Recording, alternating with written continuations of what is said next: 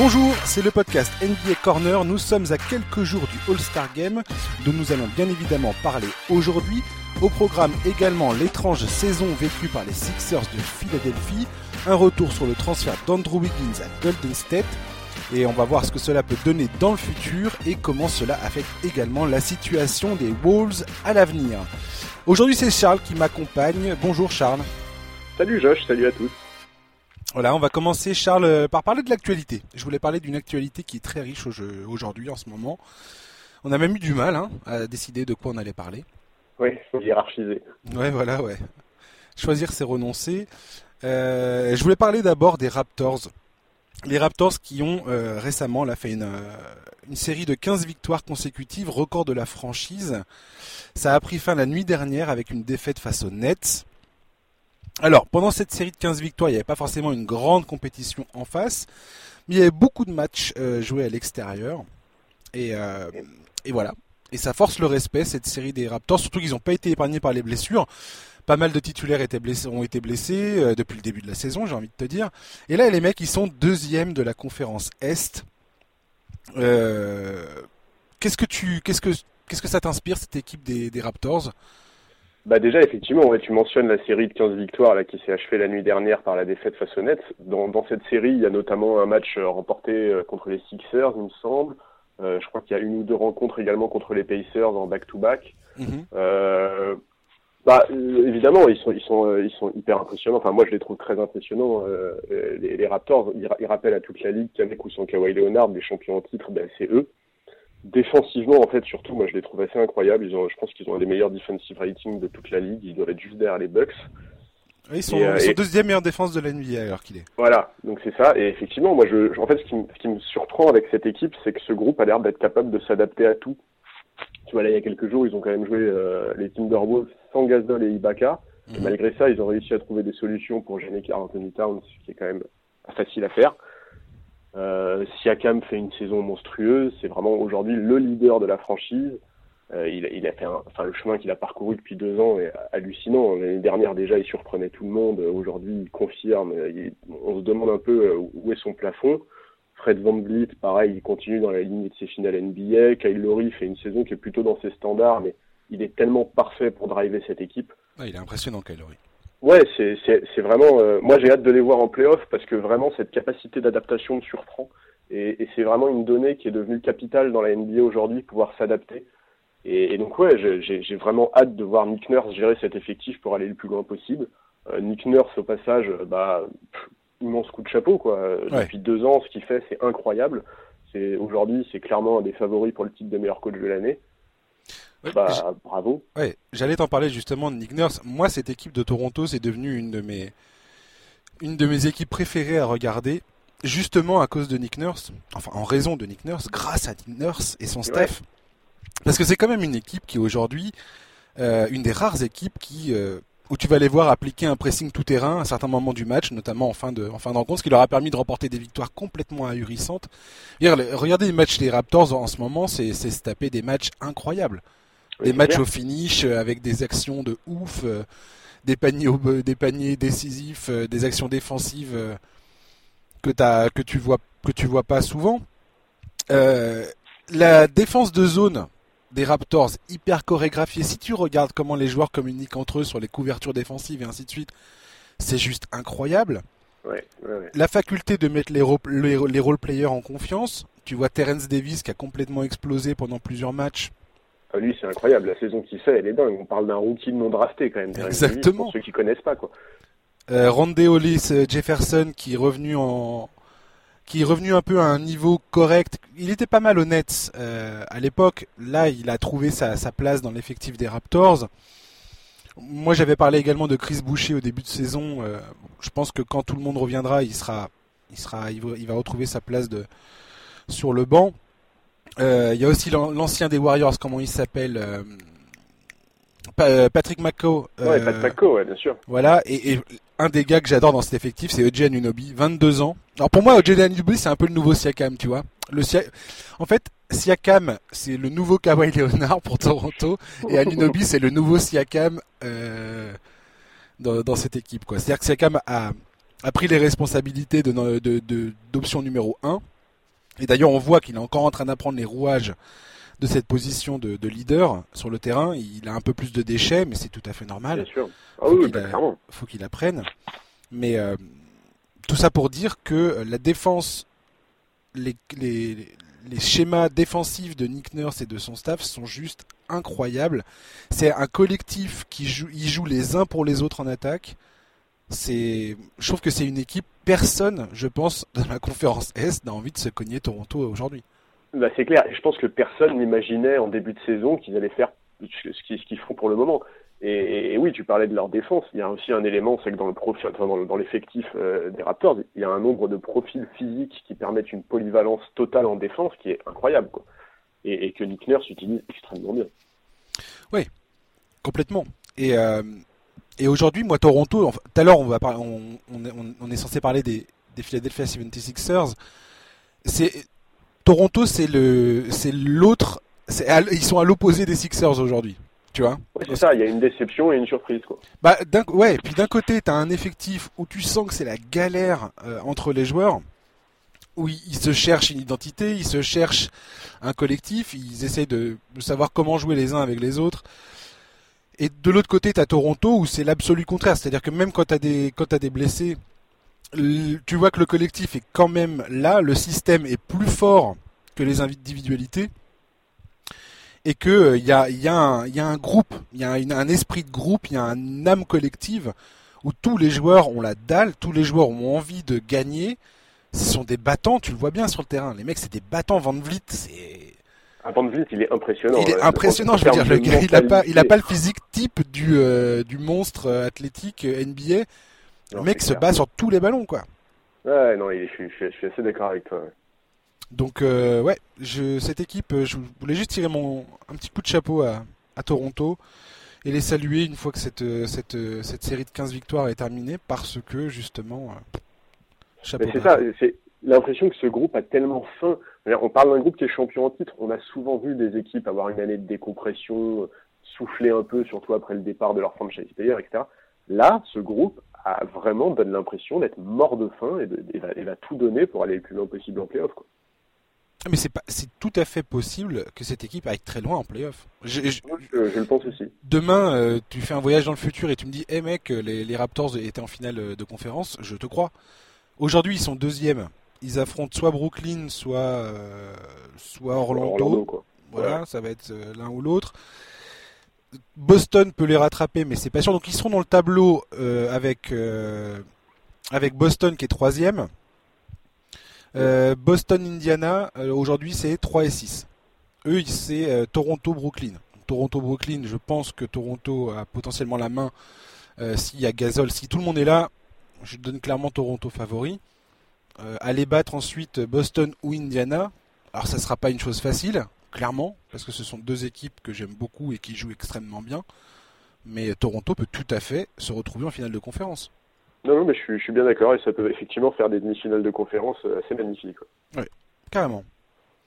Euh, je voulais parler également avec toi de Kevin Durant, euh, qui a participé au podcast de la chaîne américaine Showtime All the Smoke avec Matt Barnes et Stephen Jackson. Il s'est exprimé longuement sur plusieurs sujets. Alors l'interview est passionnante, hein, franchement, ça dure une heure et quart à peu près. C'est vraiment, vraiment très très bien et je conseille vivement à tous à tous les anglophones de regarder cette ce podcast, c'est un podcast vidéo qui est extrêmement bien. Euh, on apprend énormément de choses. Le truc avec Matt Barnes et Stephen Jackson, c'est qu'ils ont été des joueurs et qu'ils apportent, enfin, ils apportent un, le point de vue justement des joueurs et, dans les coulisses, dans les vestiaires que bah, que des, journalistes peuvent pas peuvent pas donner quoi. Ouais, non, ils sont ils sont vraiment très très bons tous les deux et effectivement euh, ils sont très pertinents et vraiment c'est c'est je suis bien d'accord, c'est un des podcasts pour moi les plus intéressants euh, cette année. Ouais, complètement. Et il y a deux trois choses qui, qui sont ressorties dans cette interview. Alors notamment la première chose, c'est un peu le, le, encore un énième bas de, de Kevin Durant qui dit qu'à OKC il était, il était entouré majoritairement d'athlètes, mais pas forcément de, de, de, joueurs capables de créer du jeu, de mettre les tirs avec constance comme lui. Alors ça, ça m'a laissé, euh, ça m'a laissé un petit peu. Alors je comprends ce qu'il essaye de dire, mais alors comment ça passe trop mal? Ben oui, mais Bon, alors, mais déjà, bon, qu'on soit d'accord, cette interview, elle est hyper intéressante. Ouais, ouais, ouais. En fait, il y a plein de gens qui vont juste lire les résumés de l'interview, pas regarder l'interview. Parce et que dire ça, dire, c'est- euh, voilà, et qui vont dire ah bah c'est encore Kevin Durant qui fait sa pleureuse, machin, machin, machin. Bon, Parce qu'après, il nuance ses propos dans, le, dans la suite de ce qu'il dit, il nuance ses propos. Il, il donne crédit à Ibaka, Kanter, euh, André Robertson. Il dit euh, que ces mecs-là, pendant les playoffs en 2016, sont, euh, ont vraiment produit du jeu et ont permis à l'équipe d'atteindre les finales de conférence. Enfin, il, il leur... voilà. Non mais c'est ça, il y, y a quand même des éléments qu'on peut comprendre quoi. Genre, euh, enfin, il, il explique, euh, il explique que euh, pour lui, euh, Golden State c'était euh, ultra, enfin c'était, c'était vraiment le style de jeu dont il, rêvait de pratiquer. enfin, on peut comprendre quoi, on peut comprendre le- Ouais. le- l'envie de rejoindre un collectif qui dégage autant de plaisir, qui est aussi attractif, surtout quand tu fais tout ton début de carrière avec un meneur comme Westbrook. Et je dis pas ça du tout pour dé- défoncer Westbrook, c'est juste des styles de jeu qui sont radicalement différents.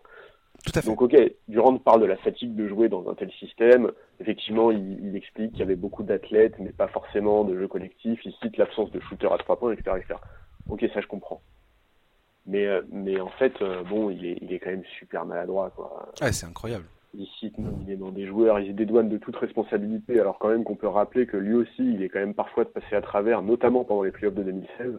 Ouais, il- ses pourcentages au tir n'étaient pas extraordinaires. Voilà. Moi, je, moi, il y a un, un regret que je comprends et que je soutiens, et toi et moi, toutes ces années-là, on en a parlé à l'époque, c'est effectivement le, le roster d'OKC, chaque saison était structuré d'une manière qui allait parfois même à contre-courant de l'évolution de la ligue. C'est ça. C'est évident que, euh, oui, c'est évident que OKC est responsable, à cette responsabilité-là. Maintenant, euh, maintenant, Kevin Durant, il faut, il faut, il faut vraiment, il faut qu'il fasse attention à sa communication parce que, que c'est vraiment le pire communicant de la ligue aujourd'hui. Et, dans cette dans cette interview, moi, ce qui m'a vraiment euh, encore une fois, j'ai envie de te dire, c'est pas la première fois euh, qu'il parle de ça, mais à quel point il ne comprend pas ce que euh, les fans peuvent lui reprocher dans son mouvement à Golden State. Pour lui, grosso modo, en résumé, il dit que c'est les médias qui se sont qui se sont comment dire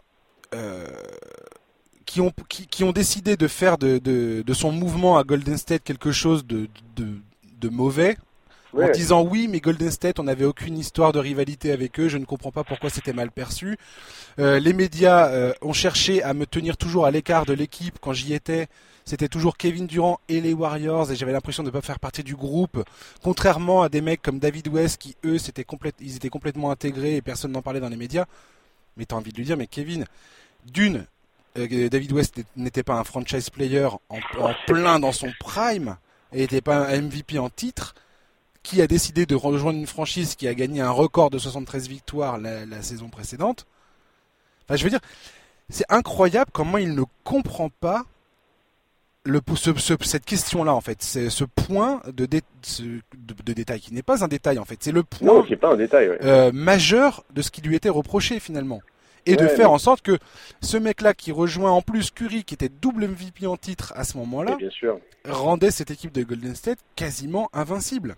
Mais c'est clair. Et, justement, nous, en fait, le problème, c'est que évidemment, on peut difficilement juger de l'extérieur. On voit pas ce qui se passe dans le vestiaire. Mais enfin, de ce qu'on a vu nous de l'extérieur en tant qu'observateur de la NBA, quand même plutôt assidu, c'est qu'au contraire, les joueurs de Golden State et surtout Curry, qui sortait d'une saison exceptionnelle, ont vraiment tout fait pour le mettre dans les meilleures conditions possibles. Enfin, on a été jusqu'à voir Steve Kerr modifier certains de ses systèmes pour profiter de ses qualités offensives, etc. Oui, mais c'est les le- médias. Alors, il parle pas. Il, Oui, mais- il dit qu'à Golden State, tout le monde était, euh, était formidable et tout ça, les fans, tout, tout. Pour lui, les... en fait, ce qui me fait marrer avec Kevin Durant, et, et après, il parle de Kyrie Irving pour dire la même chose. Il dit les médias, comme si en fait les médias avaient euh, une vendetta contre lui et contre Kyrie Irving et que les journalistes passaient leur temps à les montrer sous un mauvais jour, à dire que c'était des mauvais garçons et, euh, et qu'ils ne comprenaient pas pourquoi on s'en prenait à eux comme ça. Mais Mais oui, mais ça, c'est depuis 2014, en fait. Tu te rappelles, mais en 2014, tu sais, il y a euh, le, le- le journal local The Oklahoman qui fait une une sur Kevin Durant et qui l'appelle Mister Unreliable. Donc, en gros, le, le, celui à qui on ne peut pas faire confiance. pendant hein. la série contre Memphis où il s'était euh, il s'était au match 4, je crois, un truc comme ça. Et à partir de ce jour-là, la communication de Kevin Durant, elle a changé du tout au tout. Avant, Mhm. c'était, c'était, il avait une communication qui était beaucoup plus sage, beaucoup plus propre. Il avait presque une image de genre idéal, etc., etc. Du jour où The Oklahoman a sorti cette une, c'est devenu ah, les, conférences de presse de Kevin Durant. Effectivement, c'est, des espèces de règlements de compte à OK Choral à chaque fois où on sent qu'il considère absolument tous les médias comme des ennemis. Et, effectivement, et ça devient ça devient, ça devient complètement ridicule. Et effectivement, il fait cette analogie avec Kyrie Irving, parce que Kyrie Irving, lui aussi, a une communication qui est quand même très particulière. Alors, je me demande bien à quoi ça ressemble. Les discussions en tête à tête entre ces deux-là, je préfère même pas savoir à quoi ça ressemble. Mais, mais ouais, non, c'est un vrai problème. Et, et, le souci avec Eddie, c'est que du coup, il, il, ressent constamment le besoin de se justifier. Je comprends pas comment un athlète professionnel de son calibre, qui devrait être habitué à son époque, à l'ère des réseaux sociaux, à avoir chacun de ses choix et de ses prises de parole et de critiquer, comment est-ce qu'il peut être à ce point touché par tout ça Alors, vrai. moi, moi j'aime bien son côté euh, spontané quand il s'exprime euh, par rapport aux fans, le mec qui va sur Twitter et ainsi de suite. Il a d'ailleurs, cette dans ce podcast, il avoue avoir toujours un, burner account, un, compte, euh, un compte qui où son, sa, véritable identité n'est pas révélée pour continuer à échanger avec les fans et tout ça, participer aux discussions sur Twitter et les réseaux sociaux. Ça, ça m'a fait bien rigoler. J'aime cette spontanéité chez lui. J'adore ça. Je trouve qu'il y a plein de joueurs qui sont trop politiquement corrects. Enfin, peu importe. Personnellement, moi, je m'en fiche totalement. Mais, mais c'est assez rafraîchissant d'avoir un mec qui essaye de dire les choses comme elles sont, de dire ce qu'il pense et ainsi de suite. Ok. Mais alors, le coup de les médias euh, sont contre moi, sont contre Kyrie, ils essayent de nous faire passer pour des pour des mecs qu'on n'est pas. Non, quoi. Non, et, quand il parle de, son mouvement à Golden State, manifestement, il ne comprend pas le, cœur du problème. À quel point ça, a endommagé l'image que les gens avaient de lui en, tant qu'ancien MVP, en tant que franchise player, et d'aller sur une équipe qui avait gagné 73, 73 matchs la saison d'avant et qui a perdu les finales NBA on ne sait pas trop ce qui se serait passé si Draymond Green n'avait pas été suspendu. J'ai pas, pas refaire l'histoire, j'ai pas envie d'enrager les fans de Cleveland. Vous avez gagné le titre, c'était, c'était magnifique. Ok, il y a rien à redire là-dessus. Mais euh, bon, il y a eu quand même ces histoires-là. Bon, voilà. Ah, Après qu'il ait envie de jouer le jeu de Golden State, why not? Mais euh, je comprends, comme tu dis, moi aussi, je comprends tout à fait qu'il en ait, qu'il en ait eu marre du jeu de, de OKC, pratiquer OKC, carrément. Mais, Non, mais euh, après, bon, voilà, c'est, voilà, c'est, vrai qu'il est on a, effectivement, on a trop souvent euh, tendance à reprocher aux athlètes leur langue de bois, etc. Mais, mais à un moment, enfin, à la fin de carrière de Durant, il faudra quand même faire le bilan, tu vois, le bilan de, le bilan de ses relations avec ses coéquipiers, de l'image que conservent de lui les fans des franchises pour lesquelles il a joué, etc. Parce qu'en l'état, malgré une carrière qui est incroyable statistiquement en termes de palmarès collectif. Bah, il est Hall of Fame euh, Durant déjà. Quoi. bien sûr, évidemment. Mais aux États-Unis, il y a un truc qui est extrêmement important, c'est la legacy. Et en l'occurrence, quel sera l'héritage de Kevin Durant à la fin de sa carrière auprès, auprès des fans des franchises pour lesquelles il a joué quoi? Ce qui est certain, c'est que son mouvement à Golden State, aujourd'hui, du moment où il a pris cette décision, et, on voit bien aujourd'hui, il n'est pas il n'a pas la même aura que certains franchise players comme euh, comme ça de, but en blanc, euh, Nowitzki, euh, Duncan, des mecs comme ça quoi. Bien sûr, il a, il a pas cette image là, clairement. Ah, il, ouais, et, s'il veut l'avoir un jour, ben bon courage à lui, quoi. Il a intérêt à faire quelque chose de très très grand à Brooklyn, parce que il, faire oublier ces dernières années, là, ça va être compliqué. Il inspire pas autant le respect euh, chez beaucoup de fans que euh, certains grands noms qu'on connaît et qu'on a appris à respecter avec le temps parce qu'ils se sont. Euh... Ah, je sais pas, Nowitzki est le premier qui me vient en tête, mais le seul titre de Nowitzki avec Dallas vaut euh, vaut dix fois les, les, titres de Kevin Durant aux Warriors. À mes yeux, c'est mon ah, opinion à moi.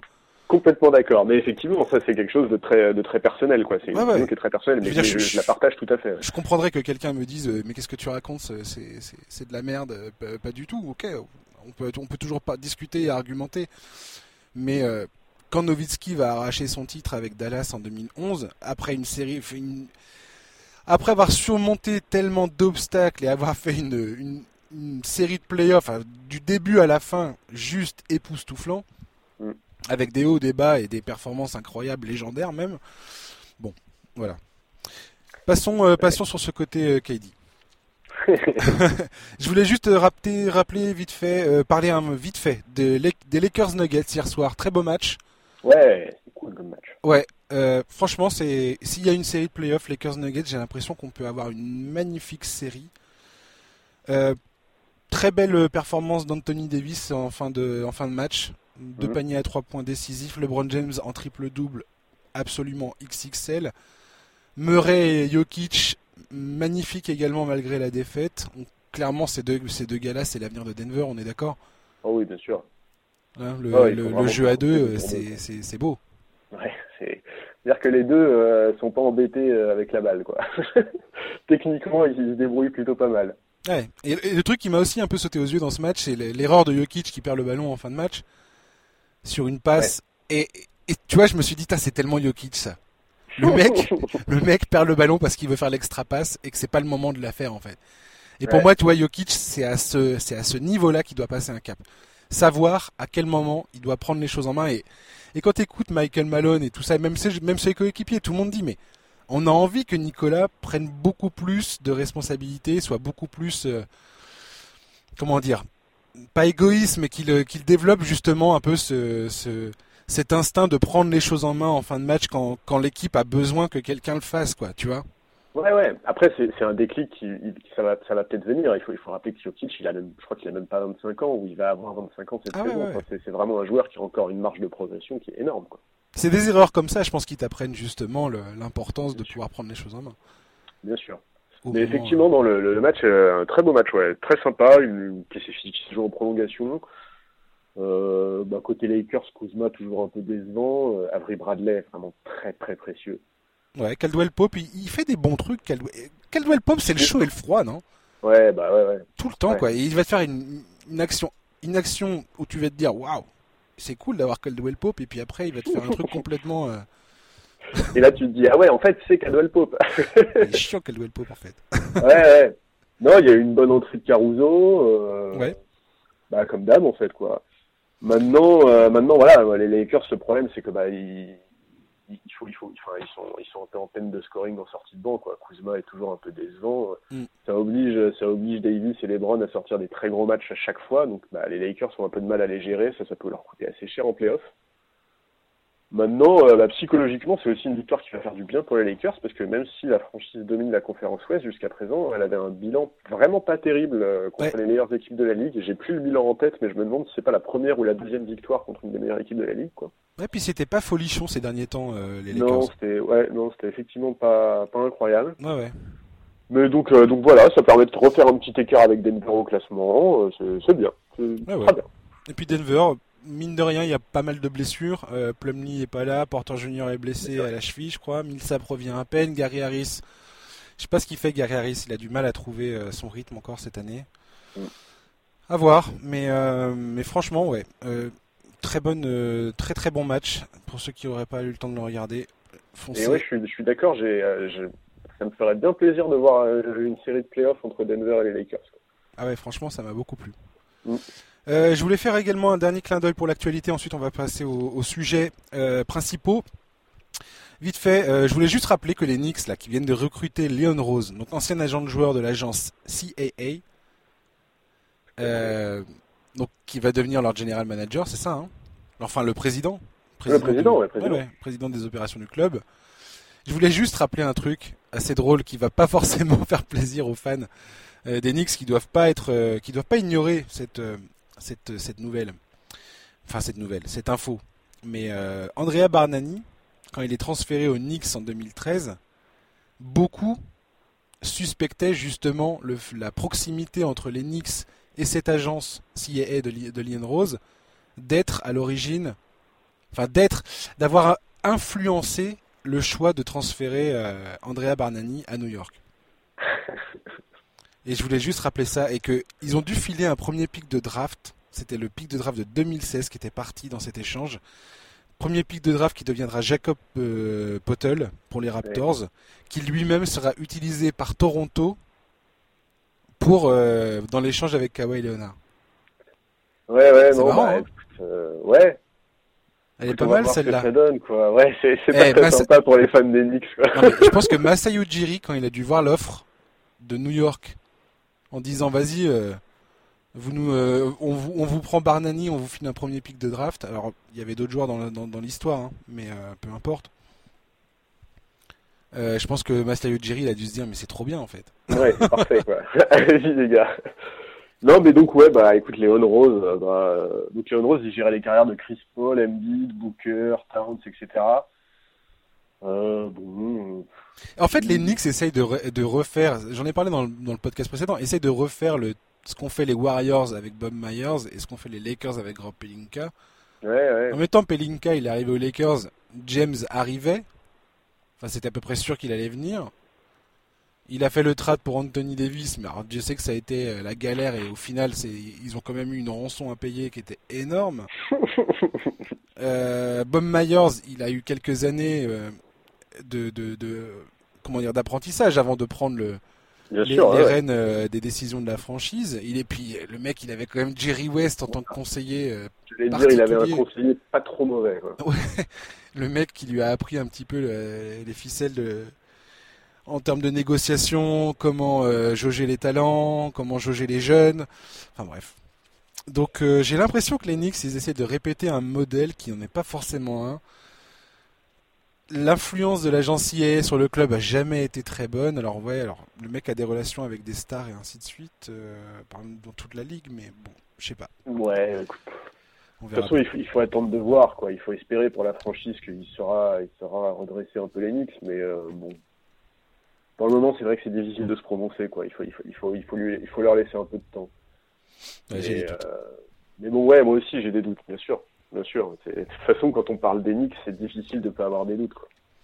Bah oui, et puis euh, quand t'as James Dolan, euh, difficile de pas avoir des doutes quoi. Voilà, c'est ça. Donc, euh, pas de James Dolan, s'il vous plaît. Ouais, voilà, ouais. Parlons du All-Star Game plutôt que de parler de James Dolan. Exactement, c'est parti, le All-Star Game. Est-ce que tu es excité à l'idée de regarder le All-Star Game? Non. Enfin, si, pour Rudy Gobert. Allez. Ah Ah bah voilà Ouais. ah bah voilà. mais c'est clair que c'est clair que Rudy Gobert est vraiment l'argument principal, quoi. Parce que sinon, bon, bah, sinon, effectivement, donc il y a des, il y a des nouvelles règles. euh, Ouais, le nouveau format, qu'est-ce que tu penses du nouveau format toi? Euh, Le format des points où donc chacun va devoir, euh, enfin chaque carton, dans les trois premiers cartons, chaque carton sera à chaque fois euh, remis. indépendant, ouais. On À remettra zéro, à zéro, puis à la fin, l'équipe qui a inscrit le plus de points, il faudra, il faudra qu'elle marque 24 points pour arriver à la fin du match. Quoi. Enfin, ce sera le, ça déterminera le score final qu'il faudra atteindre. Voilà, c'est ça. En hommage à Kobe Bryant, c'est grosso modo l'hommage à Kobe Bryant. Ça va être le- ce, ce All-Star Game va être un hommage gigantesque à Kobe Bryant. Ouais, alors franchement, je vois pas trop l'intérêt. Moi, je, Ouais. euh, on sait que la Ligue fait tout pour donner de l'intérêt à un match qui, franchement, ces dernières années, n'est plus qu'une exhibition sans aucune compétitivité. Mais, euh, mais à un moment, il faut arrêter. Le seul moyen de rendre hommage à Kobe Bryant sur un match comme celui-là, c'est c'est les, c'est les joueurs qui l'ont entre les mains. Il faut qu'ils jouent dur, il faut que la représente quelque chose. Il faut que ça soit plus juste un show, faut que Exactement. ce soit un vrai match de basket où les deux équipes sont impliquées et veulent gagner. Et à ce moment-là, là, il y aura un vrai hommage à Kobe Bryant. Enfin, moi, je sais que ça va m'énerver si je vois une espèce de d'orgie de shoot à trois points, de dunks sans défense. De...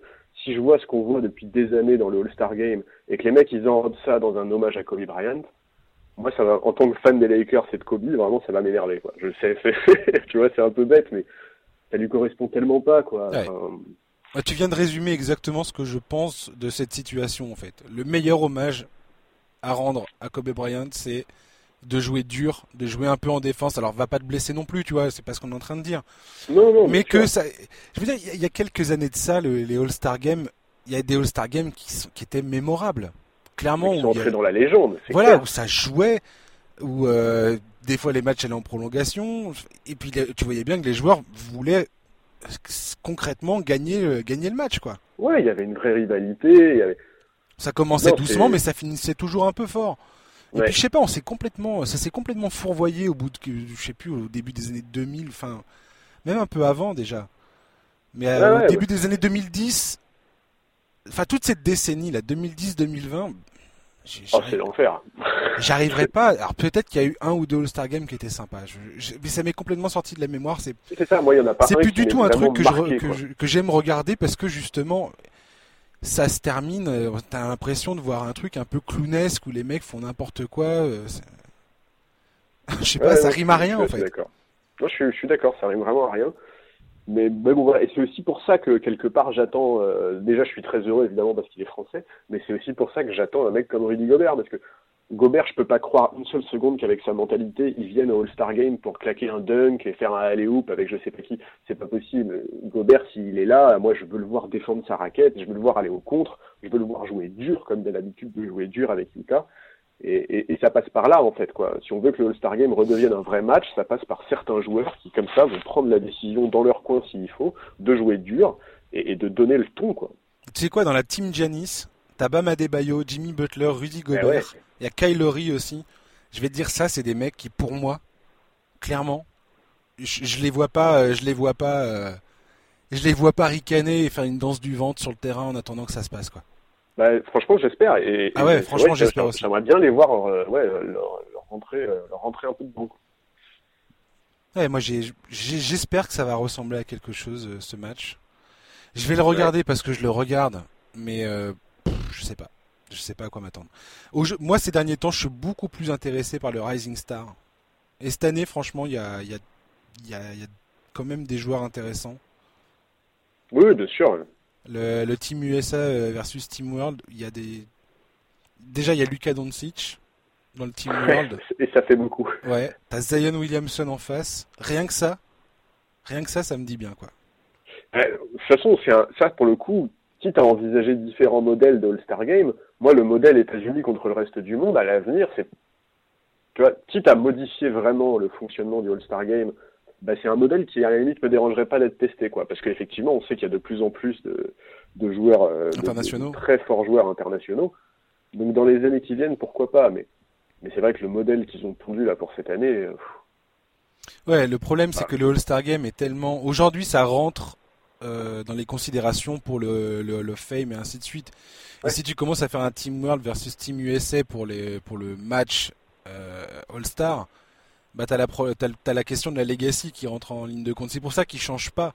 C'est pour ça que la NBA est aussi euh, obtus sur certains changements parce que euh, la ligue opère d'une certaine façon que ça détermine beaucoup de choses pour la carrière des joueurs, le, ce qu'ils ce qu'ils arrivent à, à réaliser. Les, tous les tout voilà euh, 30 000 points en carrière ainsi de suite. Comment tu fais quand tu joues plus 82 matchs? Comment tu fais pour euh, calculer tout ça?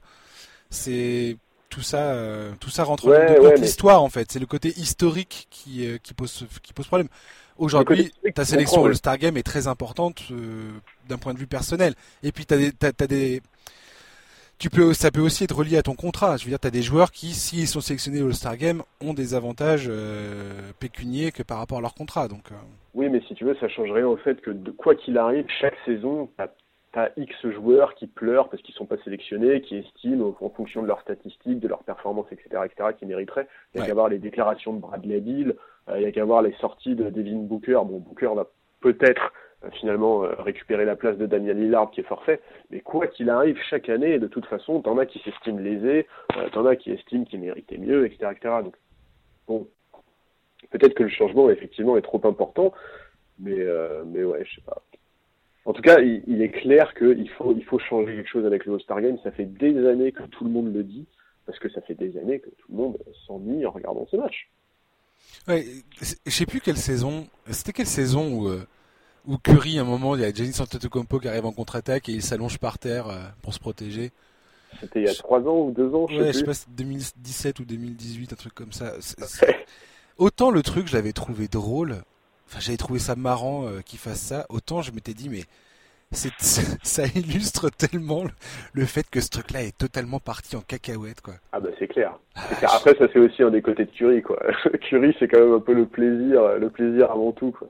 C'est quand même le mec qui tombe des passes dans le dos en finale NBA alors que son équipe est menée. ouais ouais, c'est sûr. Mais ouais.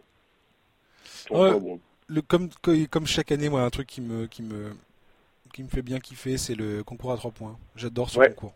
Pareil. Pareil. J'ai hâte de voir ça. Là. Duncan Et d'ailleurs, je me, je me demande par qui euh, Lillard va être remplacé. Bah ouais, Devin Booker pourrait aussi le remplacer euh, dans, le, dans le tournoi. Hein. Je pense qu'il a, ah bah, moi, il a gagné ouais. il y a deux ans, je crois. Il a gagné, il, il, a, il, fait, il y a deux ans, il fait une finale incroyable. Oui, il, bat le, le, record. il bat le record. Ouais, il bat le record. Il est clairement, si Booker participe cette année, pour moi, c'est un des très grands favoris. Ouais, ouais j'aimerais bien le, j'aimerais bien le voir là. Et avec Trey Young et tout ça, ça, il va être sympa encore ce tournoi. Buddy Hield, ça va, ça, ça, va être marrant. Et le slam dunk contest, je sais pas trop. Alors Derrick Jones Jr., franchement, ce mec, il a, il, il, nous pète des dunks en match qui sont juste ouais. hallucinants. Il a une détente. Il est extrêmement violent. Quoi. Ouais. Et si le, le duel euh, Howard euh, Gordon, pourquoi pas? C'est c'est peut-être deux gars qui étaient au top de l'entertainment pour leurs concours respectifs. Je me dis, je me dis que ça peut être sympa, je sais pas. Justement, moi, Gordon, j'aimerais bien qu'il se concentre sur ses dunks et pas sur sa mise en scène, quoi, pour, pour cette année. Ah bah, c'est toujours le problème, pareil. Le, concours du slam dunk, pendant un bon moment, c'est pareil, c'était une bouse. Ouais, mais tu vois, il y a quand même, il y a quand même 2016, je crois, ouais, c'est ça, 2016, où, avec le duel entre Aaron Gordon et, et Zach Lavine, où pour le coup, le, ah bah c'était un des meilleurs concours, incroyable. Ouais, voilà, c'est ça. Tout le monde repense à ce concours avec. Euh, et c'est pour ça que tout le monde espérait que Zach Lavine serait, euh, serait partie des, euh, des candidats, mais il a préféré. Enfin, au final, il fera que le concours à trois points. Mais c'est vrai que c'est vrai que ouais, revoir un, un Lavine Gordon, ça m'aurait fait, ouais, ça aurait été, ça aurait été plaisant. Quoi. Hmm.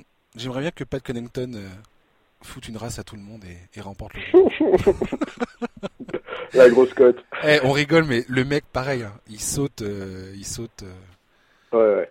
J'espère qu'il va, il va pas être celui qui va rater son dunk pendant, euh, pendant toute la minute de sa tentative où il va rater, rater, rater, et puis c'est mort. C'est une minute ou c'est 30 secondes, je sais plus. Je crois qu'ils ont réduit le, le temps. Je sais plus, Bref. Non, puis il y a aussi le skill challenge, quoi. Avec, euh, est-ce que Adebayo va remporter le skill challenge? Ça, ce serait, Mais moi, je suis à, 2 pour, à 200% pour qu'Adebayo remporte tout sur le Star Game. Je suis absolument fan d'Adebayo. je, je ne jure que pour Adebayo. Voilà, donc All-Star Game, c'est ce week-end. Ça commence vendredi euh, et puis ça se terminera dimanche avec le match des All-Star. Ouais. Voilà, euh, je voulais parler avec toi enfin ça fait des semaines et des semaines que j'ai envie de parler de cette équipe et on va enfin en parler. Philadelphie, les Sixers, quatrième meilleure défense de la ligue, vingtième meilleure attaque de la NBA. Incroyable. Cette équipe a débuté l'année, on était tous là à moitié en transe en se disant mais attends, Joel Embiid c'est bon, il va gagner le MVP. Moi j'ai pas dit ça mais beaucoup de gens disaient que Joel Embiid potentiellement pouvait faire une saison de MVP. On se disait, les Sixers, ça va être la top team à l'Est, c'est sûr. Recrutement 5 étoiles, alors Ford, Josh Richardson. Ils ont re-signé Tobias Harris. Alors, ok, ils perdent Jimmy Butler, mais. Et des étaient... Voilà, mais ils étaient à 4 rebonds de, de, participer euh, à la finale de conférence et d'éliminer l'équipe qui deviendra champion en titre. La saison s'est pas du tout déroulée comme, euh, comme prévu. Ça alterne les hauts et les bas. Alors c'est la meilleure équipe à, l'image de ce que je viens de te dire par rapport à leur classement défensif et offensif. C'est la meilleure équipe à domicile. Mm. Ils sont invincibles à domicile. Ah, et ils ont un piteux 9 victoires, 19 défaites à l'heure où on parle. On est jeudi 13 février, c'est ça euh, À l'extérieur, donc un record qui est similaire aux Knicks quand les Knicks jouent euh, hors du Madison Square Garden. Donc autant dire que c'est pas fameux. C'est une belle comparaison. Voilà, ils n'ont pas battu une équipe avec un, record positif à l'extérieur depuis Boston le 12 décembre dernier. Waouh Ça fait deux mois. Ouais. Dernièrement, Embiid a été hué par le, par le public, Orford aussi. On a parlé, euh, est-ce qu'il faut transférer Embiid Est-ce qu'il faut garder Ben Simon Ou est-ce que c'est le contraire? Est-ce qu'on garde Embiid et on transfère Ben, ben Simons? Qu'est-ce qui va pas? Ça marchera jamais. Et patati et patata, et Jimmy Butler qui pendant ce temps-là à Miami met le feu total et le hit est aujourd'hui devant Philadelphie au classement. Trop fort Butler. Embiid s'est blessé à la main, il est revenu un peu vite. On le soupçonne encore de ne pas être en état de forme, euh, avoir l'état de forme qui, convient à, une course vers le titre. Les Sixers, pourquoi, pour toi, est-ce que c'est vraiment l'énigme de cette saison ou pas? Ah ouais, carrément. Ouais, complètement. C'est vraiment euh, parce que au-delà de tout ce que tu décris, moi, il y, a aussi certains comportements quoi. Joel Embiid, Joel Embiid, a l'air de vivre une saison mais placé sous le signe de la frustration. Le doigt sur la bouche au moment de son trois points face au Bulls, les échanges sur Instagram avec Butler, c'est enfin dans l'ensemble depuis le début, euh, depuis le début, enfin clairement depuis qu'ils ont été draftés, de toute façon, Ben Simmons et Joel Embiid ont quand même été ont quand même l'air d'être des joueurs euh, assez rapides à tomber dans le genre de petits gestes, dans le genre de petites provocations, etc. Je suis pas sûr que ça soit très intelligent. On a déjà parlé, toi et moi, du, problème de maturité de cette équipe. Bien sûr. Il y a un problème de maturité, clairement. Et Charles Barkley, qui, a dit, en parlant de cette équipe, qu'ils étaient, euh, ils étaient soft, ils étaient, ils n'avaient pas la force mentale nécessaire. Bah, pour l'instant, il n'y a rien qui m'indique qu'effectivement, euh, ça soit le cas. Clairement. Ouais, mais Après, tu viens de le dire, Ben Simmons et Joel Embiid restent jeunes. Le succès de cette équipe est récent. Et aujourd'hui, on est déjà allé, les balancer en tant que favori pour le titre. Alors moi, moi le premier, hein, moi pour moi, Philadelphie allait en finale NBA cette saison. Mais euh, mais faut garder à l'esprit que Philadelphie, leur succès, le, succès de cette équipe reste assez récent. Et, les mecs sont jeunes. Oui, mais le fait est quand même que cet été, ils ont consenti à des gros contrats. Embiid, Simons, Harris, Orford. Le but, c'était clairement d'être un des principaux prétendants au titre. Et donc, quelque part, les attentes, elles sont normales, tu vois. Ouais, mais j'ai l'impression que ça va trop vite, et pour Embiid, et pour Simmons, et pour le club. Euh, ouais, mais au-delà de ça, tu vois, genre, moi, je, je peux pas m'empêcher de me poser des questions sur un mec comme Brett Brown, parce que tu, ah bah. parlais, tu parlais donc de, de l'écart incroyable qu'il y a entre leur défense et leur attaque mais c'est incroyable quand tu regardes les matchs. Donc, outre le spacing qui est clairement insuffisant, mais ça, quelque part, on le savait. Tu vois, on, connaissait cette donnée-là dès le début de la saison. Oui, et ça, c'est justement là où le coaching intervient. Oui, mais par contre, ce qui est incroyable, c'est leur incapacité totale à profiter de leur bonne défense. Genre, en transition, cette équipe, moi, elle me rend fou. Elle me rend absolument fou. Il faut, alors déjà, clairement, il faut absolument un autre playmaker en plus de Simmons, parce que ça, Jimmy Butler le faisait l'année dernière, et il n'y a plus personne pour le faire aujourd'hui et Simmons doit absolument progresser en transition. Pour moi, c'est clairement l'axe principal de son jeu, hein. enfin l'axe principal de progression, plus que le tir à trois points. Parce que, mais, enfin vraiment, être la cinquième, quatrième meilleure défense et être à ce point incapable de sanctionner en transition, c'est tragique, quoi. vraiment, je trouve ça tragique. Ils ont un vrai problème d'espace sur le terrain. Enfin, Joel Embiid, le nombre de fois cette saison déjà où il s'est exprimé sur cette question, en disant je n'ai pas la place pour opérer. Sa, sa capacité à dominer euh, sur le terrain a été remise en question je ne sais combien de fois depuis, euh, depuis l'entame. Euh, c'est hallucinant. quand, tu regardes, c'est hallucinant. Et, et, moi, ça me, ça, me surprend d'autant plus que là, donc ils ont fait venir, fait venir Ford, Ford. Donc le gars, Ford, j'ai des sentiments pour lui là. Parce que le mec, il, quitte Boston, qui était une espèce d'usine à gaz, avec Kyrie Irving qui disait tout et n'importe quoi. L'ambiance était merdique. Et il dit bon allez, je vais à Philadelphie, euh, je sens que ça va pouvoir le faire et tout ça, on va, on va pouvoir, euh, on a une vraie chance d'aller au titre. Et il arrive et c'est, presque, c'est peu ou prou la même chose quoi.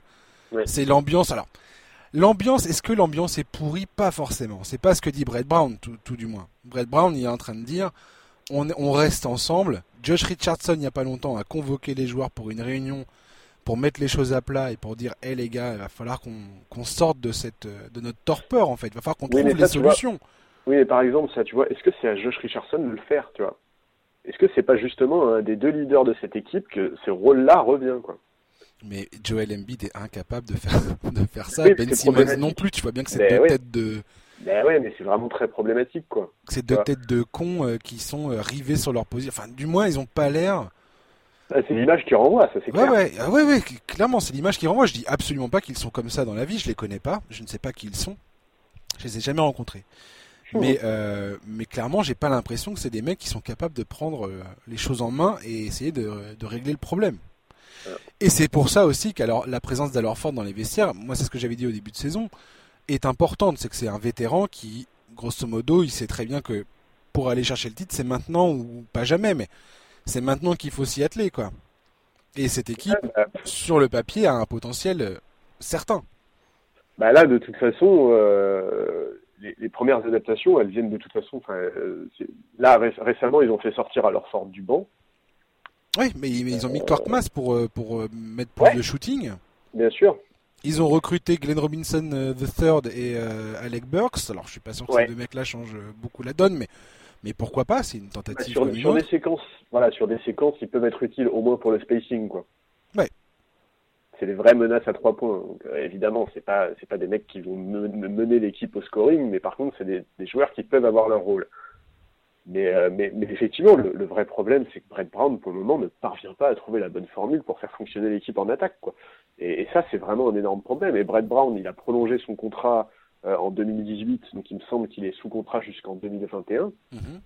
Ben, pour moi, c'est clairement lui qui doit trinquer en cas de mauvaise performance en playoff, parce que, parce que non seulement en fait il n'arrive pas à la faire fonctionner, mais en plus, moi j'ai peur que les mauvaises performances de cette saison puissent avoir des conséquences sur le long terme, et notamment sur le duo Embiid Simons, parce que le duo est, cette saison est extrêmement décevant. Et on connaît l'ego de ces deux joueurs. Et moi, je me demande si cette saison, elle va pas laisser des traces. Quoi. Apparemment, c'est la crainte du front office. C'est que le front bah, office refuse qu'il y ait justement une, une scission entre ces deux joueurs, entre Simmons et Embiid, que les mecs finissent par croire que le meilleur de leur carrière sera, euh, se fera l'un sans l'autre. Et effectivement, si tu traites Ben Simmons euh, ou Joel Embiid dans une autre équipe, il va falloir que tu vives avec après, quoi. Parce que Ben Simmons, il est extrêmement fort. Alors ok, il shoot pas, mais alors euh, il y a tellement plein de choses qu'il fait sur le terrain. Le mec défensivement, il est incroyable. Ah bah moi, pour moi, cette saison, ouais, cette saison, il, il, est en progrès, Ben Simmons, contrairement à Embiid pour le coup. Donc euh, oui, et Embiid, je, enfin, je sais pas quand est-ce que on va revoir un petit peu, enfin, on va le revoir en, rythme et ainsi de suite. Là, les derniers matchs qu'il a fait, notamment euh, le match d'Embiid et Simmons contre les Clippers, euh, est une source d'espoir. Ce match-là était vraiment très bien géré par les deux joueurs, et c'est le résultat que veut obtenir Philadelphie aujourd'hui ça serait faux de croire que Philadelphie peut s'en sortir et va pouvoir changer les choses euh, une fois en playoff. Ça va pas se passer comme ça. Ça se passe jamais comme ça.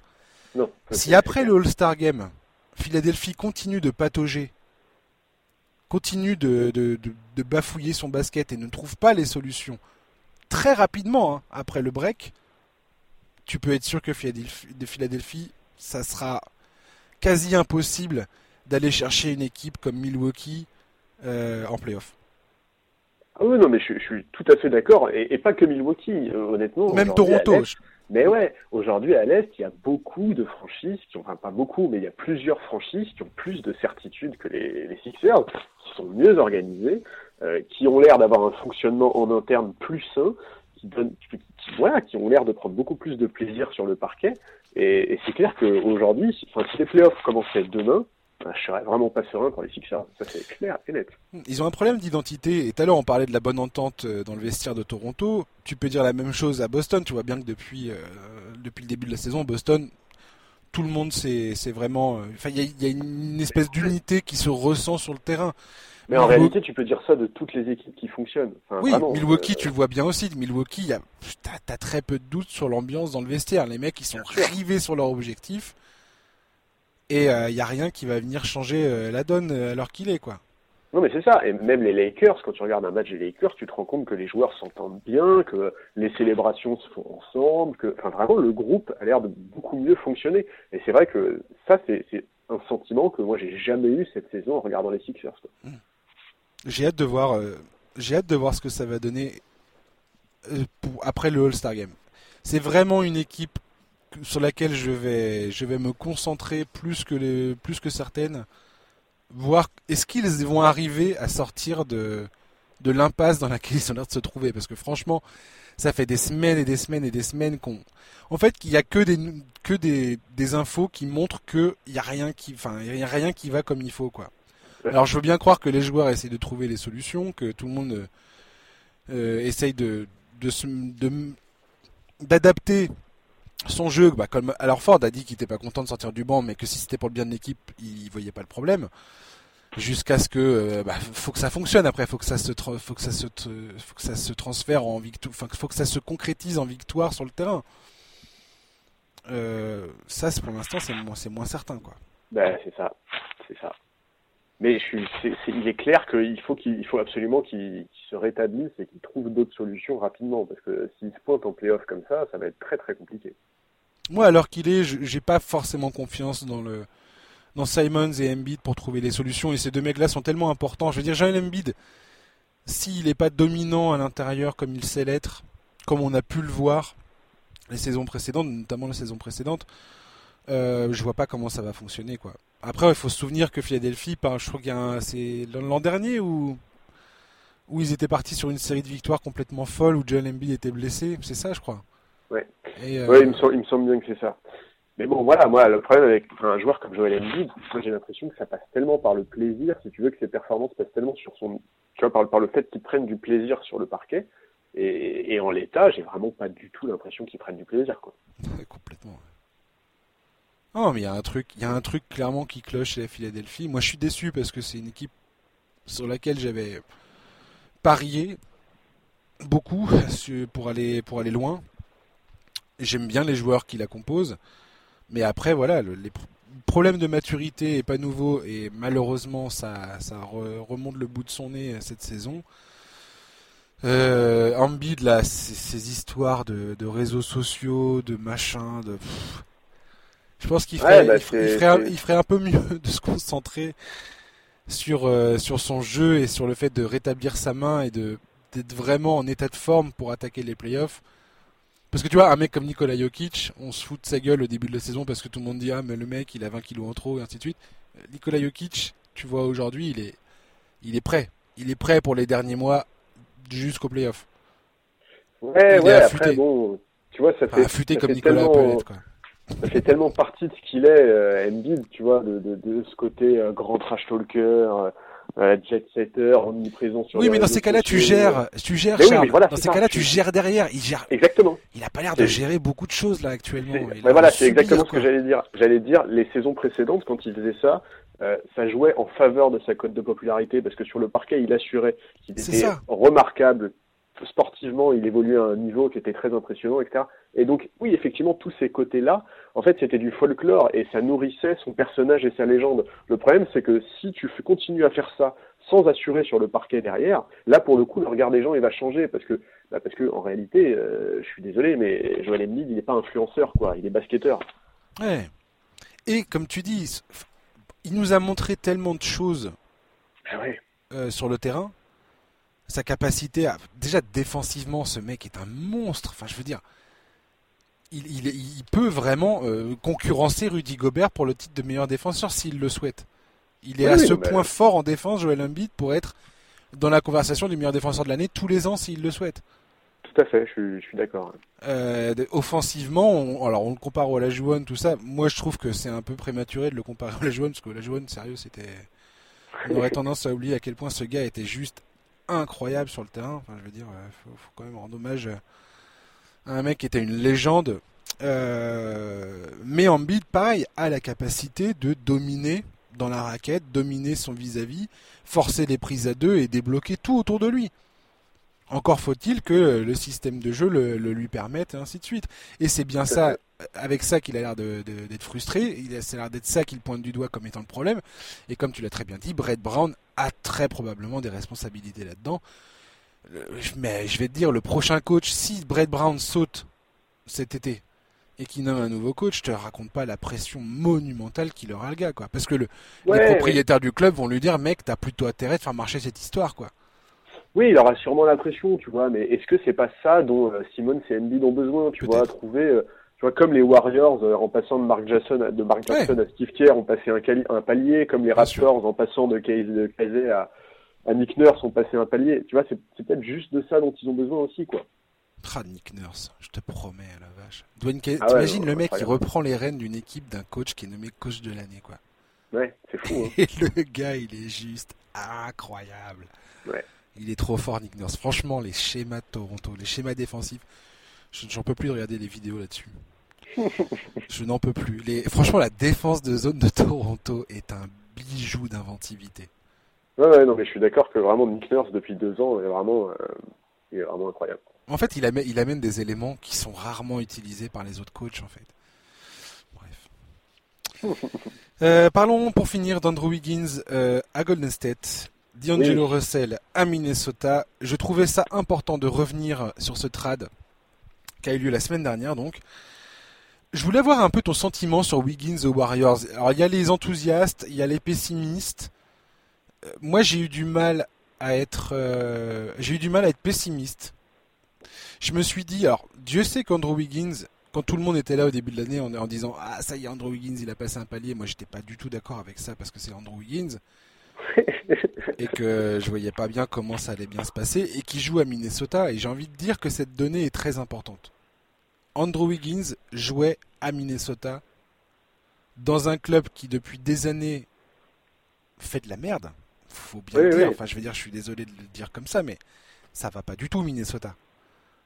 Euh, là aujourd'hui, il rejoint Golden State qui a la culture de la gagne qu'à Stephen Curry, Clay Thompson, Draymond Green. Alors, ça n'empêche pas que Andrew Wiggins sera un joueur trop payé par rapport à ce qu'on va probablement probablement par rapport à ce qu'on va lui demander de faire sur le terrain. Mais moi, je trouve ça très très euh, encourageant pour lui. C'est un bon nouveau départ. Beaucoup, moi, je dirais beaucoup trop payé quand même. Beaucoup, beaucoup trop. Beaucoup trop payé. Mais alors, est-ce que tu penses qu'Andrew Wiggins peut avoir un nouveau départ et une nouvelle chance à 25 ans de relancer sa carrière? Parce qu'au final, l'échange pour Golden State, Andrew Wiggins vient parce que euh, l'argent, parce que l'argent match euh, D'Angelo Russell. Là, Steve Kerr vient de dire le fit est beaucoup plus euh, adéquat avec Wiggins que D'Angelo parce que D'Angelo il était redondant avec ce qu'on avait. Wiggins répond clairement à un besoin dans l'effectif. Mais euh, faut pas se voiler la face. Les Warriors, ils font le trade pourquoi? Ils font le trade pour le premier pick de draft qu'ils récupèrent euh, dans le dans, l'histoire. Donc qui est protégé top 3 en 2021 et qui est non protégé en 2022. Le le le graal de cet échange, c'est ça, c'est rien d'autre. Franchement. Hein. C'est là, où on se rend compte que, parce que apparemment, euh, les Warriors ne voulaient absolument pas d'un pic 2020. C'est là où on se rend compte de la faiblesse de la draft qui arrive. Ah, grave. Et ils ont insisté pour avoir celui de 2021. Et franchement, top 3, top 3, euh, protection top 3, c'est génial. Enfin, je veux dire. Euh, mais alors, surtout il me semble que 2021, c'est l'année où les franchises peuvent à nouveau sélectionner des lycéens directement. Donc en gros, il y aura une profusion de joueurs à cette draft qui fait qu'effectivement, euh, voilà, non mais voilà, non mais non mais c'est trop fort. Mais attends, de toute façon, dans l'ensemble, petit euh, petit détail, euh, la dernière semaine de trade, les Warriors, ils ont récupéré un nombre de pics de draft. J'ai compté 6 pics de draft, 5 deuxième tours de draft et un premier tour. Et c'est magnifique. C'est absolument incroyable. C'est trop fort, ils sont trop forts, ça va tellement leur servir pour la suite. Mais même bref, voilà. Sur Andrew Wiggins, bon, donc effectivement, Steve Kerr a expliqué qu'il fitait beaucoup mieux avec l'effectif que D'Angelo Russell, c'est évident. Euh, il a expliqué en gros qu'il n'attendrait pas d'Andrew Wiggins d'être une star, donc en gros il sous-entend qu'Andrew Wiggins aura le boulot d'un role player, qui va courir, qui va défendre, etc., etc. Ok, Andrew Wiggins, cette saison, il touche 27 millions. La saison prochaine, il touche 29,5 millions. Dans deux ans, 31,5 millions. Et dans trois ans, il touche 33,6 millions. Mais c'est moche que tu fais, Charles. On sait tous qu'Andrew Wiggins a un contrat tout pourrave. ok, non mais là, c'est terrible. Genre, enfin, non, c'est pas terrible, mais... Enfin, moi, j'attends de voir. En fait, évidemment, euh, bien sûr que, en tout cas, il est dans la franchise maintenant et le coach presque idéal pour effectivement enfin relancer, voire même en fait lancer sa carrière NBA. Alors, c'est un peu dur comme phrase parce qu'il a été drafté il y a 6 ans quand même. Mhm. Mais je suis désolé, mais qui, tout le monde reste sur sa fin avec Andrew Wiggins. C'est un type, euh, au moment de sa draft, il y avait tellement d'attentes, il a tellement toutes les capacités, enfin, il a toutes les qualités physiques pour être un très bon joueur NBA. Le problème, c'est son utilisation et le problème, c'est ses prises de décision. Donc ouais, euh, est-ce qu'il va réussir à s'intégrer avec Curry, Clay et Draymond quand tout le monde sera, opérationnel Ou alors est-ce que, au contraire, ça va poser des problèmes en, termes d'ego? Parce que on sait par exemple que quand Wiggins, euh, quand Butler pardon, était à Minnesota, bah, Wiggins appréciait pas toujours d'être la troisième option offensive. Euh, je suis désolé, mais à Golden State, il ne peut pas s'attendre à autre chose. Quoi. Non mais attends, je pense que Wiggins sait très bien où il va. Je pense qu'il sait très bien que euh, c'est pas, ça va pas être lui la première option ni la deuxième. Bah, je pense qu'il le sait, mais je sais pas, je suis pas sûr que ça va pas poser problème quand même, tu vois. Alors moi, dans, de tous les articles que j'ai pu lire sur Wiggins en préparant cette émission, euh, il y a beaucoup de choses qui pointent en direction de, la, de sa capacité de, de, change, de changement. Que ces, dernières, ces deux dernières saisons, Wiggins manifestement a envie d'essayer de trouver la solution pour sa carrière, pour le reste de sa carrière. Tu comprends? C'est-à-dire qu'il fait, il fait plus de passes, il prend moins de shoots, euh, moins de shoots stupides. Il essaye de, il a, depuis deux ans, il essaye d'être beaucoup plus efficace dans son jeu et, de la, et dans la manière dont il peut aider l'équipe à gagner des matchs. Et que ça, manifestement, c'est quand même un bon signe que c'est un joueur qui est aujourd'hui encore malléable à 25 ans qui peut apprendre.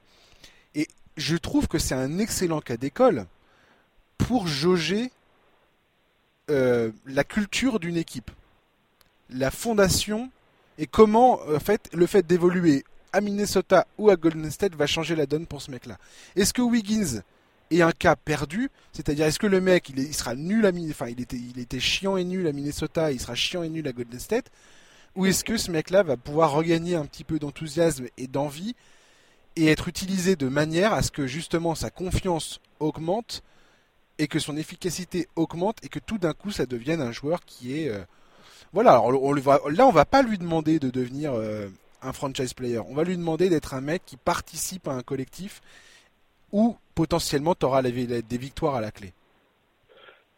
Ben, moi je, enfin, je, lui souhaite hein, parce que genre j'ai rien contre le joueur quoi c'est sûrement un des joueurs qui m'énerve le plus ces dernières saisons mais en soi j'ai rien ah, mais moi aussi mais moi aussi maintenant vraiment tu vois, par exemple, le rôle de Draymond Green sera capital parce que quand tu connais un peu Draymond Green, on sait très bien qu'il va pas lâcher Wiggins, que ce soit sur son application défensive, à l'entraînement, sur son comportement au quotidien. Et le problème, c'est justement ça. C'est la, c'est la comparaison que tu ferais avec Jimmy Butler? Bah, en fait, c'est pas la comparaison que je ferais avec Jimmy Butler, mais c'est, en fait, c'est juste, je rappellerai que c'est ça, en fait, qui a notamment déclenché les tensions avec Jimmy Butler. Hmm. C'est l'implication d'un joueur comme Wiggins au quotidien. Donc, peut-être effectivement, tu as tout à fait raison, peut-être qu'il peut changer, et il faut qu'il change. Il, est dans l'endroit parfait pour ça. Et, oui, effectivement, les systèmes des Warriors vont sûrement beaucoup mieux lui convenir que ceux de Minnesota. Le jeu en transition euh, qui va être mis en place par Curry, etc., sera probablement beaucoup plus adapté à l'athlète incroyable qu'il est, parce que Andrew Wiggins est un athlète incroyable. il y a des choses qu'il fait très bien, Andrew Wiggins. Il, est très bon dans les coupes sur le terrain. Bien sûr. Il commence à un peu mieux comprendre les rotations défensives en défense, il a, il a vraiment progressé. Ouais. ouais. Il commence à un peu. Il a encore des problèmes pour lire les passes. Euh, la, transmission du ballon, c'est pas son fort. On va dire qu'il sait faire les passes simples, mais quand il s'agit de faire des passes vraiment un peu plus avancées, on va dire les espèces d'éclairs de génie que tu vois que tu vois Luka Doncic faire sur un terrain, bah Wiggins, pas sûr qu'il sache les faire quoi. Ah oui non ça c'est sûr. Mais, temps, tu le compares pas au. tu, lui mets un niveau de comparaison assez dur là. c'est vrai que c'est un peu dégueulasse. non non mais. mais en tout cas, il y a des choses qu'il sait faire et il est, il est plutôt bon en finition près du cercle, Wiggins. Oui, oui, non mais bien sûr. À 3 points, il est pas horrible. Il est à 40% sur les corners. Euh, il est à 32% en haut de, en haut de, sur les 3 points shootés en haut de la raquette.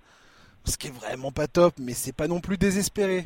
Voilà. C'est pas un cas désespéré, Wiggins. Pour moi. Non, non, mais là-dessus, je suis complètement d'accord avec toi. C'est effectivement pas désespéré.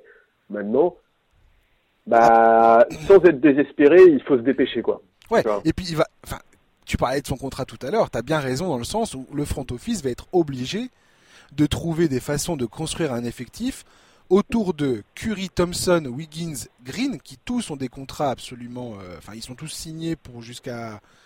Je sais plus le, qui, va terminer son contrat en premier, je crois que c'est Curry. Mais les deux, trois prochaines saisons à venir, tu es obligé de faire avec cette masse salariale, euh, là.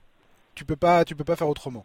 Donc il va falloir construire autour, c'est-à-dire qu'il va falloir faire confiance à des mecs euh, comme Eric Pascal, Smalagik, des, des mecs comme ça, quoi. Ouais, des role players. Euh, et puis les mecs, euh, euh, Damien Lee, et, ainsi de suite, tu vois.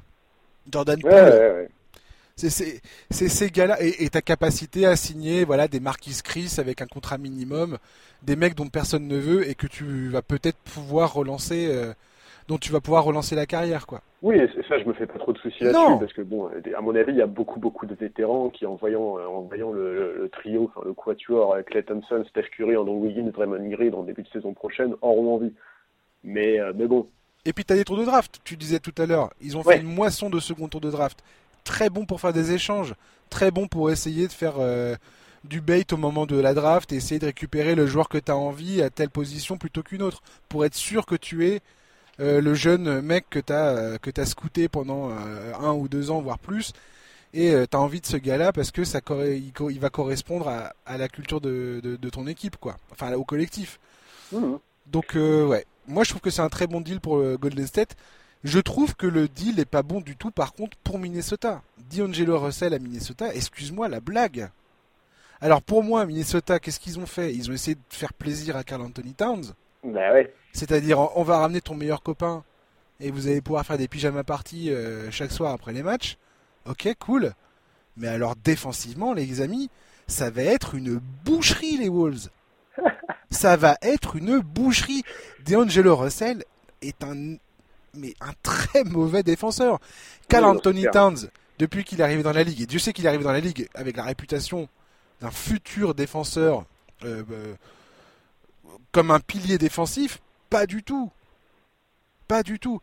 Depuis que le mec a été drafté par Minnesota, l'équipe n'a jamais été dans le top 15 en, en termes d'efficacité défensive. Jamais. Dans le top 15, on parle pas du top 10, hein. On parle du top 15, on parle du milieu de tableau, mec. Non mais ok, non mais là-dessus c'est vrai. Mais par mort. contre, on en avait parlé, euh, on en avait parlé il y a quelques temps dans le podcast, et c'est vrai que moi j'étais assez inquiet de la situation des Wolves parce que bah la patience de Carl Anthony Towns semble s'épuiser vu les résultats de l'équipe et on sait très bien comment ça se passe ce genre de situation NBA. Oui, mais bon, maintenant son copain est là, il va être content, non? Oui, mais voilà, on sait que ça peut très vite dégénérer en une demande de trade et donc pour calmer cette situation, bah moi je pense sincèrement que ce trade c'était probablement euh, c'est probablement la seule solution que le front office a trouvé quoi. Ouais, c'est le piège à loup quoi. ouais. moi franchement, Bon, déjà, on sait effectivement que les deux joueurs sont super proches, qu'ils voulaient jouer ensemble depuis des années, etc. etc. Moi, leur association sur le plan sportif, j'ai quand même un tout petit peu envie de voir, parce qu'ils avaient besoin d'un playmaker du cadet de Russell. Mhm. J'ai assez envie de les voir en situation de pick and roll. Maintenant, oui, effectivement, défensivement, ça va être un énorme problème. Après, tu vois, je trouve que l'association Russell-Towns, elle fait quand même plus sens que l'association Wiggins-Towns. Et de toute façon, en fait, toute façon, tu pouvais pas bouger. Qui allait prendre le contrat de Wiggins? Mais voilà, c'est ça. Et en fait, maintenant, ce que j'attends de voir, c'est comment est-ce que, quel effectif ils vont monter la saison prochaine euh, pour, euh, bah, justement, pour, pour, faire, faire face à ces problèmes défensifs, pour réussir à cacher Russell. Bah là, clairement, ça va, va pas être facile, mais au là, moins, ton, là... ton recrutement, c'est de la défense à 200%, quoi. Bah, Alors, ils ont déjà Josh Okoji, qui est un bon défenseur, Jared Culver, qu'ils ont drafté à la dernière draft, qui est pas mauvais en défense, du moins qui a un potentiel. Hmm. Déjà, tu as ça, on va dire que tu pars, tu pars pas non plus de zéro. Ils ont, ils ont récupéré Malik Bisley, qui a l'air pas enfin, a l'air d'avoir un potentiel défensif euh, et offensif. Un 3D guy plutôt prometteur. Euh, après, où est-ce que ça va Minnesota? J'en sais rien. je veux dire, je vois pas comment ils vont s'en sortir dans la conférence Ouest, quoi. Bah, ça, ouais, c'est ça. Ça va être compliqué, mais Bon, il faut, il faut attendre de voir les mouvements faits cet été. Maintenant, au moins, au moins, si tu veux, là, pour un an ou deux, ils ont la quasi garantie, la quasi certitude que leur franchise player va pas leur, va pas leur faire faux bon, tu vois. Hmm. Je pense que c'était clairement le but de ce trade. Maintenant, bon, est-ce que, est-ce que ça va valoir le coup ou non euh, il, va falloir un peu de temps pour le voir. Mais effectivement, comme tu le disais, sur la saison prochaine, ils ont encore du Okogi sous contrat. Euh, bon après je crois qu'il me semble que James Johnson a une player option qui est monstrueuse, qui je crois que c'est genre au-delà de 15 millions. Ah ouais, donc il va la prendre alors. je m'étonne qu'il la prenne. Mais bon, euh, ouais. Ouais, j'attends de voir. J'attends de voir. Moi, si j'étais fan des Wolves, je serais quand même vraiment content, euh, tu vois, qu'on ait qu'on ait montré à, à Carl Anthony Towns que, que la franchise veut vraiment le garder et que la franchise veut vraiment construire son avenir autour de lui. Quoi. Hmm. En fait, Minnesota, j'ai peur que ça soit un peu comme les Knicks, quoi. tu vois. C'est non, mais bah, ouais, non, c'est pas les Knicks de l'Ouest. J'irai pas jusque là. J'irai pas, je, je, je, ne pousserai pas l'infamie jusqu'à dire ça. Mais Minnesota, ça fait quand même des années et des années que ça va pas, quoi. Bah oui. Qui font n'importe quoi. Et la seule fois où ils vont en playoff, c'est parce qu'ils ont ramené Jimmy Butler et le mec, il incendie la franchise, quoi. Et ils sont forcés de le trader. Bah, ouais. Euh, ouais, ouais, non, la situation avec Jimmy Butler, elle de toute façon, elle est compliquée, mais euh, enfin, elle était compliquée, mais effectivement, ouais. Euh, ouais. j'ai pas, j'ai l'impression que c'est un, fiasco, un fiasco, un fiasco permanent les Timberwolves. Et en même temps, c'est jamais complètement un fiasco. Tu vois ce que je veux dire?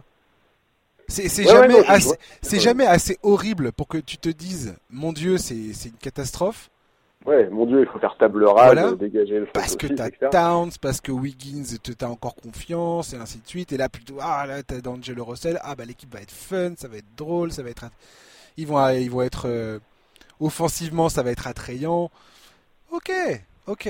Mais tu vas où? Tu vas nulle part. Alors je dis pas que le... encore une fois, je fais partie, je fais pas partie de ceux qui pensent que gagner le titre, c'est le, euh, c'est la, finalité euh, totale de la NBA. Moi, je suis la NBA pour plein d'autres raisons. une équipe qui gagne le titre, soit, mais moi j'aime bien quand une équipe se construit et te donne de l'espoir et tout ça. J'adore suivre les, jeunes équipes pour ça. je trouve ça passionnant à, regarder sur, sur les saisons et des saisons. Mais après, le but, c'est de voir une équipe progresser et ainsi de suite et pas perdre son temps, quoi. Et les Wolves, je veux dire, moi, j'ai vu Garnett pourrir là-bas pendant des années. Alors, je sais que Garnett, tu le portes pas dans ton cœur, mais mais ils ont ils ont gâché beaucoup d'opportunités et beaucoup de choses euh, au fil des saisons et je les vois jamais sortir du truc, quoi. Oui, mais si tu veux, moi, c'est pour ça, euh, c'est pour ça que euh, ce trade pour Russell, je le comprends parce que vraiment, tu vois, on avait parlé la dernière fois dans le podcast, et moi j'avais vraiment, vraiment peur que Town cet été finisse par dire bon allez, ça suffit quoi. j'en ai marre, vous me virez j'en ai marre de perdre mon temps, etc., Et ça, tu vois, pour les, pour les fans, ça aurait été, mais c'est tellement l'éternel recommencement quoi. Ça aurait vraiment été horrible. Pour le coup, ils auraient eu beaucoup trop l'impression de revivre l'épisode Garnett. Bon, Ouais, je suis pas mécontent que cette fois-ci ils aient fait un mouvement pour essayer de conserver leur star et qu'ils aient vraiment pris euh, pris la, mesure de, du spleen de Carl Anthony Towns qui avait vraiment l'air de monter, monter, monter. Attends, enfin, moi j'attends de voir l'année prochaine. Ouais. Euh, c'est évident que l'année prochaine, quel que soit leur mouvement, euh, je les imagine pas dans le top 4 de l'Ouest, tu vois, faut pas pousser.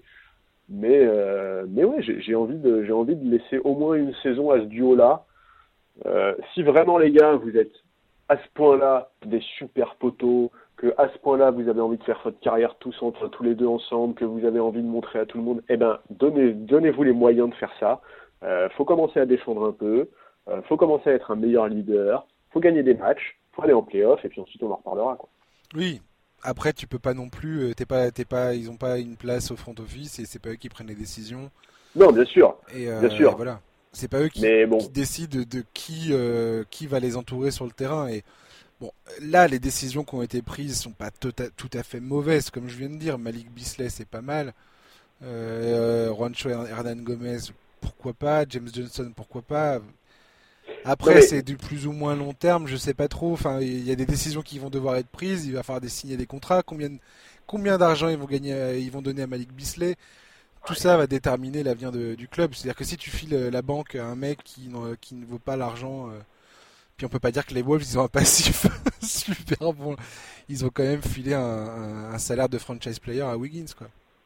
Non, c'est clair, mais bon, c'est ouais, c'est sans, sans être évidemment ils sont pas dans le front office, évidemment ils sont pas décisionnaires, etc. Mais n'empêche que le premier exemple sur le parquet, ça va venir d'eux qu'ils auront un rôle qui sera très important avec le groupe, parce que c'est clairement eux les leaders.